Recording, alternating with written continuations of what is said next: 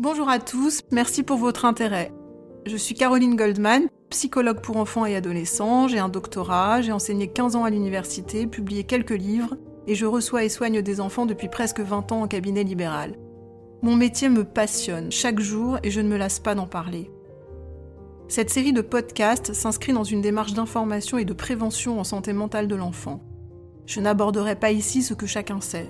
Vous ne m'entendrez pas louer les vertus de l'amour ou condamner la maltraitance. Ces vérités me semblent aujourd'hui admises par tous, je m'en réjouis, et je pense n'avoir rien à apporter dans ces registres. Mon objectif est ailleurs et il est double. D'abord, synthétiser des dimensions éducatives fondamentales qui me semblent trop peu abordées de manière générale. Par exemple, comment apprendre aux enfants à gérer la frustration à partir de l'âge d'un an et de façon réaliste? Comment leur donner vraiment confiance en eux? Comment leur annoncer les mauvaises nouvelles, etc. Ensuite, j'observe avec une certaine perplexité qu'en 2022, il existe toujours un fossé immense entre certaines réalités indiscutablement démontrées par la science et ce qui est véhiculé dans les médias, parfois d'ailleurs en se réclamant d'inspiration scientifique. Je pense par exemple au haut potentiel intellectuel, à l'hypersensibilité ou à l'éducation positive bienveillante. J'aimerais donc également que ces podcasts participent à contrarier ces contre-vérités médiatiques qui ne sont pas sans effet sur la santé de nos enfants. J'espère que vous prendrez plaisir à m'écouter. Je suis très heureuse d'avoir ici l'occasion de remercier la revue Carnepsy que tous mes maîtres à penser ont fait vivre, qui continue à donner toute sa place à la clinique psychanalytique malgré les pressions contemporaines, et avec laquelle je suis aujourd'hui honorée de collaborer. Tous les épisodes de ce podcast seront publiés dans leur prochain numéro, vous pourrez donc les y retrouver dans leur version écrite. Le sommeil. Ce thème est délicat à aborder de façon isolée, car de très nombreux paramètres peuvent interférer dans le sommeil d'un enfant. Il peut être, comme l'alimentation, le réceptacle d'interférences conjoncturelles ou anciennes, fantasmatiques ou réelles, somatiques ou psychiques, conscientes ou inconscientes, des plus anodines aux plus improbables. Les pédiatres ont identifié des troubles somatiques ou alimentaires à l'origine de difficultés du sommeil, par exemple les reflux gastro-œsophagiens, l'asthme, les infections ORL, etc. Mais parfois, ces difficultés réagissent à des phénomènes psychiques conjoncturels comme des angoisses parentales. Lorsque l'enfant sent un parent malheureux, par exemple, il peut littéralement épouser sa cause et ressentir cette peine aussi fort que lui. Elles peuvent également signer une peur de se laisser aller au sommeil et de lâcher une vigilance protectrice pour un membre de la famille risquant d'être malmené par un autre. Je me rappelle avoir rencontré un certain nombre d'enfants qui avaient le fantasme qu'en s'endormant, ils ne pourraient plus empêcher leur père de battre leur mère ou leur frère, ou leurs parents de se disputer. Parfois encore, les troubles du sommeil de l'enfant sont inconsciemment encouragés par un parent en quête de réconfort. Certains en font un argument pour rester auprès de leur enfant toute la nuit et ainsi ne plus dormir avec leur conjoint désaimé. D'autres encouragent inconsciemment ce trait chez leur enfant pour ne plus traverser seuls leurs insomnies nocturnes, etc. Nous psy savons aussi que des traumatismes transgénérationnels peuvent s'inviter de façon plus rare dans des troubles du sommeil infantile. Je pense à une maman qui avait perdu sa mère après des mois de coma dans des circonstances dramatiques et ce trauma avait envoyé à sa fille le message inconscient qu'en s'endormant, elle réveillait une part irrationnelle d'insécurité en elle et qu'en paraissant au contraire constamment agitée, y compris la nuit, elle la rassurait sur le fait qu'elle resterait bien vivante et l'abriterait de toute réactivation de perte. Lorsqu'un enfant dort mal, donc, les causes peuvent être multiples. Et de façon générale, il ne faut pas oublier que nous présentons le sommeil à nos enfants de la façon dont ils nous accompagnent nous-mêmes, que nous lui associons par conséquent des souvenirs plus ou moins bons, sereins, ou au contraire mauvais, traumatiques. Un parent insomniaque n'accueillera ainsi pas de la même façon les réveils nocturnes de son enfant, il aura tendance à les banaliser, là où un parent profondément gros dormeur saura sans même s'en rendre compte signifier à son enfant que la nuit, on dort et qu'il n'y a pas lieu d'en discuter. Ce podcast aspire à vous raconter le rapport normal d'un enfant au sommeil et à vous donner quelques conseils de prévention sur ce chemin classique, c'est-à-dire sans interférence traumatique notable. Le sommeil du bébé s'installe progressivement au gré du nourrissage, qui constitue un aspect très exigeant de la vie de ses parents. Les mères qui allaitent sont bien sûr plus fatiguées par la fréquence des tétés qui leur impose de mobiliser leur corps toutes les trois heures sans relais possible pendant plusieurs semaines. La question du choix de l'allaitement devrait d'ailleurs, selon moi, prendre en compte cette affaire de sommeil, car un père peut donner des biberons la nuit et ainsi permettre à la mère de récupérer de l'énergie en s'offrant quelques nuits complètes. Lorsque le biberon a été retenu, donc, il m'arrive de conseiller aux parents de faire chambre à part pour préserver leur sommeil par alternance.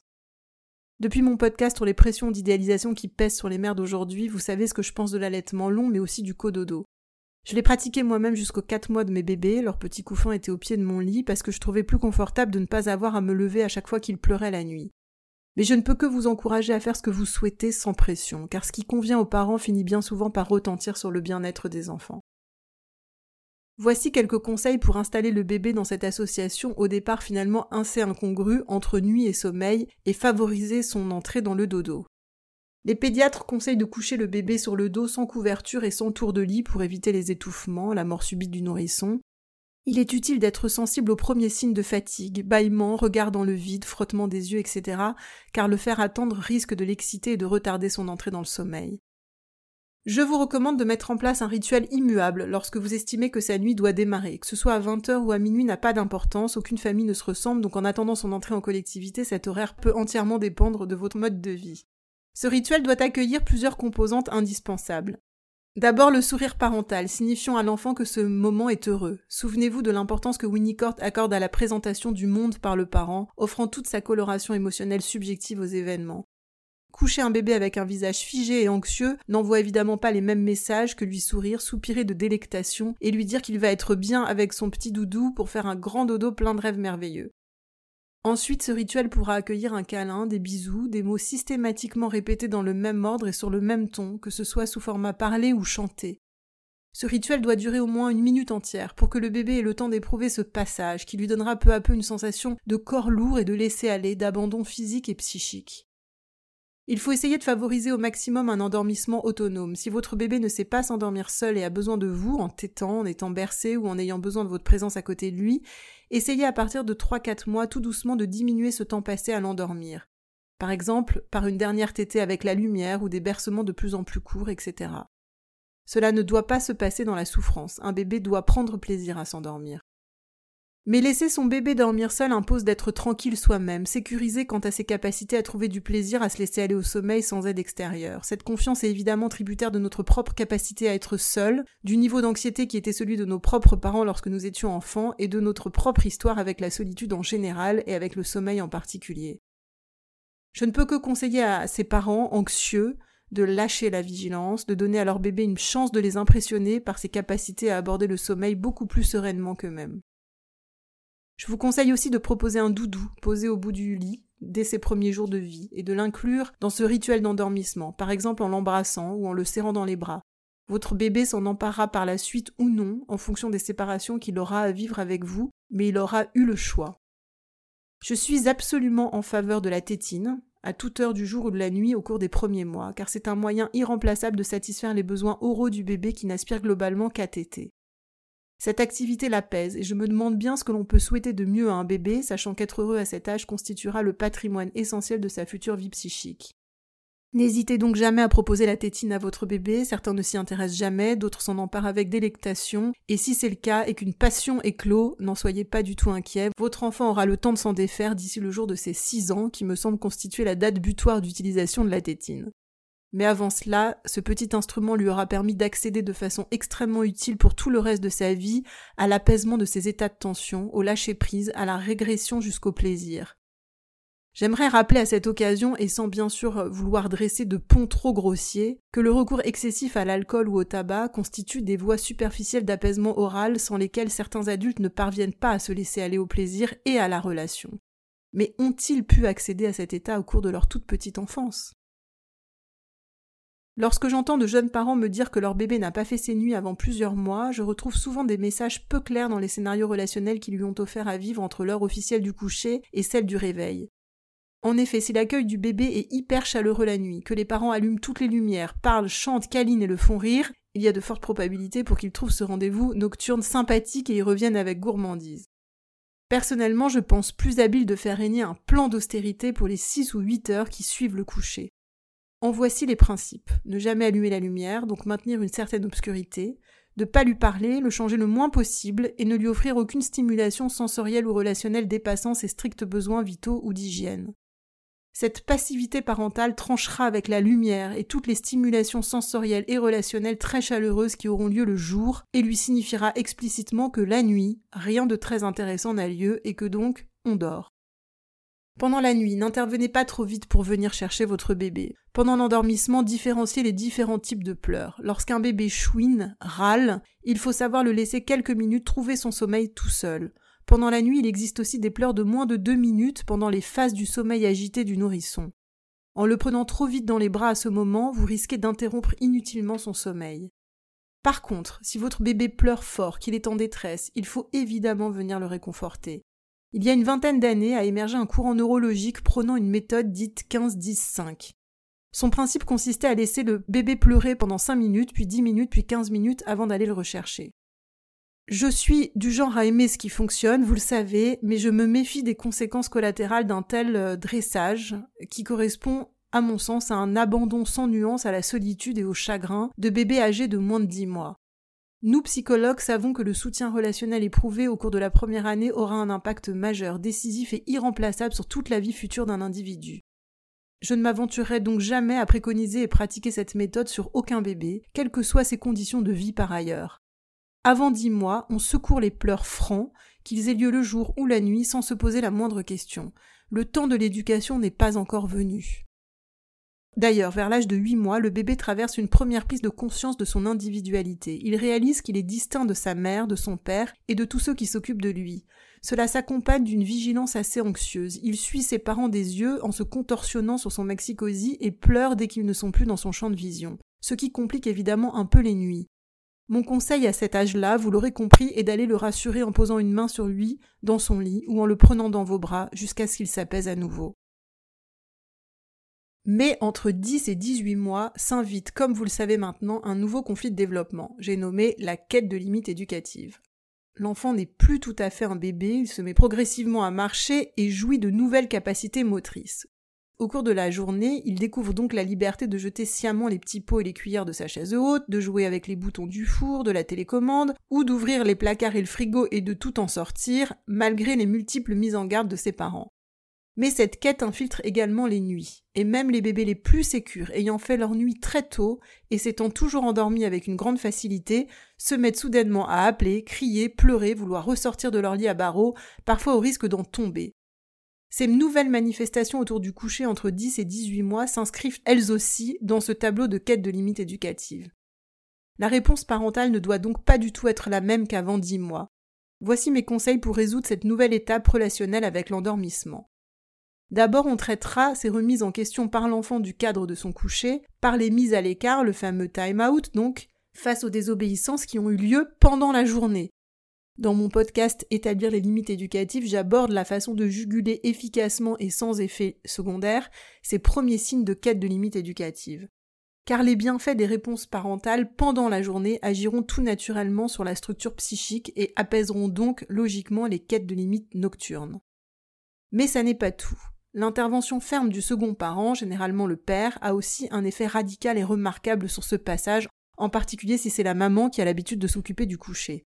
Cet épisode peut être très rapidement clôturé par une explication autoritaire et convaincue sur les lois qui régissent les nuits des enfants mais aussi des parents.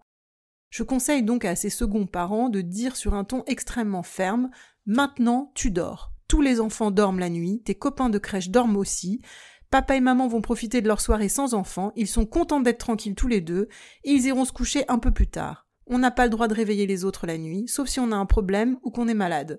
Donc maintenant, tu vas faire dodo sans nous déranger, on ne viendra plus te chercher si tu râles, et on se reverra demain matin pour faire des bisous, des câlins et prendre le petit déjeuner. Bonne nuit.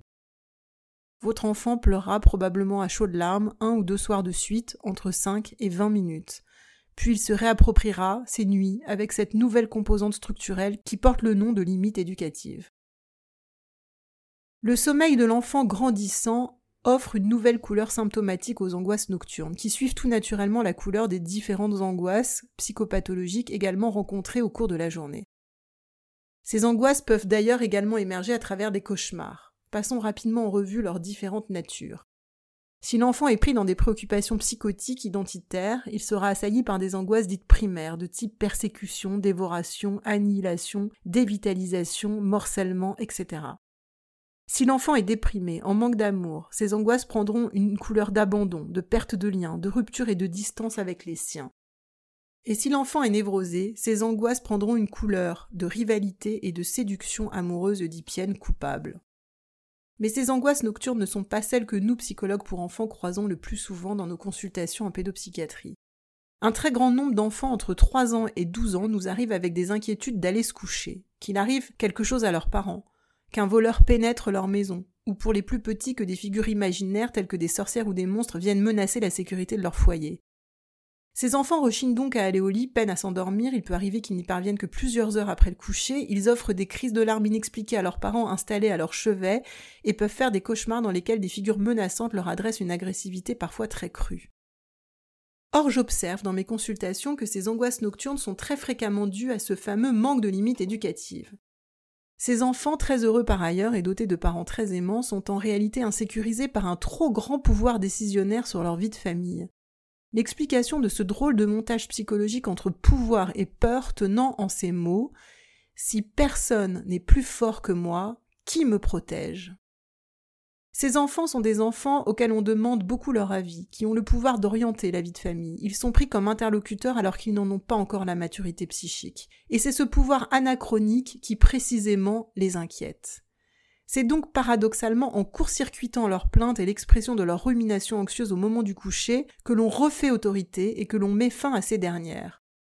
Je reconnais évidemment le caractère absolument contre-intuitif de ce conseil, car lorsqu'un parent voit son enfant pleurer parce qu'il a peur sans savoir expliquer pourquoi, ou à l'idée qu'un voleur pénètre chez eux, son premier réflexe au demeurant très sain est d'ouvrir grand ses bras et ses oreilles et de tenter de le rassurer. Mais dans ces cas précis, c'est paradoxalement la liberté d'envahir le parent par sa présence alors qu'il devrait être couché, mais aussi de l'envahir sur un mode de contagion émotionnelle qui insécurise l'enfant. Je vais maintenant vous raconter de quelle façon j'ai chassé ces inquiétudes ponctuelles chez mes quatre enfants. Chacun d'eux autour de l'âge de 4 ou 5 ans m'a un soir attrapé le bras après le rituel du coucher pour s'enquérir du risque qu'une sorcière, un monstre ou un voleur entre dans notre maison. Je ne me suis pas contenté d'accueillir ces considérations par un discours relativisant et rationalisant de type les sorcières n'existent pas. Je me suis directement adressé à leurs inconscients. À chacun, j'ai répondu dans un grand éclat de rire un peu surjoué que je plaignais sincèrement la sorcière, le monstre ou le voleur qui entreprendrait de rentrer dans cette maison où une super maman et un super papa musclé les accueilleraient en leur hurlant dessus ou même avec un simple regard qui les convaincrait de repartir en courant. Je n'ai pas hésité à ajouter des représentations de scènes où la sorcière tomberait de son balai, où le monstre ou le voleur serait assommé par un arbre du jardin en courant pour repartir dans l'autre sens par peur de nous croiser, etc. En somme, des fantasmes qui n'avaient qu'une visée, rassurer mes enfants sur l'étendue de notre pouvoir protecteur de parents, qui bien évidemment était étayé, illustré, fondé, éprouvé par notre posture d'autorité auprès d'eux au quotidien. Et je dois dire que ces séquences ont eu un effet radical car il n'y a jamais eu chez aucun d'entre eux de retour de cette angoisse d'effraction. Ce phénomène est bien évidemment transposable aux familles consultantes également. Ces troubles de l'endormissement sur fond de problématiques de limites éducatives, et lorsqu'ils sont dégagés d'autres angoisses psychopathologiques bien évidemment, se régulent en une seule séance. Entre le premier et le second rendez-vous, la peur infantile disparaît et l'entrée dans le sommeil redevient fluide. Un phénomène un peu plus marginal émerge aussi fréquemment lors des consultations, c'est le fait que certaines mères, plus rarement des pères, restent avec l'enfant dans sa chambre jusqu'à son endormissement. Parfois ils lui tiennent la main et s'interdisent de repartir dans les parties communes de leur maison. Ce maintien du lien pourrait se justifier face à une problématique de dépression carentielle, de manque d'amour, mais ces enfants n'entrent le plus souvent pas du tout dans ce tableau clinique, et ce sont plutôt des conflits conjugaux qui m'ont semblé justifier l'adhésion parentale à cette forme de tyrannie infantile. Le parent asservi volontaire par son enfant, trouvant là un prétexte plus ou moins conscient pour passer la soirée sans son conjoint. Il en est de même dans les histoires de rendez-vous nocturnes entre mère et enfant, encore une fois hors de contexte carentiel ou post-traumatique. La solution dans ces situations est bien évidemment de résoudre le conflit conjugal, soit par une thérapie de couple, soit par une séparation, afin de sortir l'enfant de ce jeu d'emprise dans lequel il se trouve pris malgré lui. Car si les enfants aiment la compagnie de leurs parents pour s'endormir, ils leur souhaitent avant tout de vivre des soirées heureuses qui les épanouissent réellement, et aussi de se sentir fiers de leur autonomie pour pouvoir aller dormir sereinement chez leurs grands-parents ou leurs copains.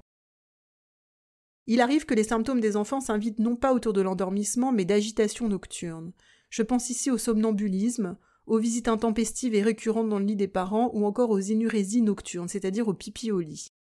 Il faut encore une fois avoir à l'esprit que les nuits ressemblent aux jours, et que le meilleur remède au réveil intempestif parentaux reste l'intervention ferme du second parent qui doit littéralement marquer son territoire lorsque le corps maternel fait l'objet de convoitises un peu désinhibées. Tu ne réveilles pas maman la nuit, tu ne réveilles personne, on ne dérange pas les gens quand ils dorment, sauf si on est malade ou qu'on a un vrai problème, on a tous besoin de bien dormir la nuit pour être en forme le lendemain. Lorsque l'énurésie est prise dans une problématique de limite éducative, et c'est ici encore très fréquemment le cas, il n'est pas difficile d'identifier que la pulsion agressive déborde également dans la journée de ces enfants. Leurs mots peuvent être désinhibés, leur violence physique peut jaillir, leurs espaces peuvent être souillés, leurs objets malmenés. Ces enfants ne retiennent rien de dedans à dehors et leur urine est prise dans cette autorisation de diffusion pulsionnelle. Mes conseils dans ces situations sont ici toujours les mêmes. Ils consistent à resserrer les limites éducatives pendant la journée. Mais après l'âge de 6 ans, une petite alarme d'énurésie nocturne, trouvable sur n'importe quel site en ligne, peut également aider à lever un symptôme bien installé. Elle consiste à poser une sonde reliée à un boîtier dans la couche de l'enfant, et l'humidité fait immédiatement sonner cette petite alarme qui le réveille et lui apprend donc peu à peu à écouter les signaux préalables de son urètre. Je conseille plus généralement à propos des lit aux parents de ne pas prendre en charge euh, de façon sacrificielle les draps et les pyjamas des enfants et de toujours privilégier les couches jusqu'à acquisition de la propreté.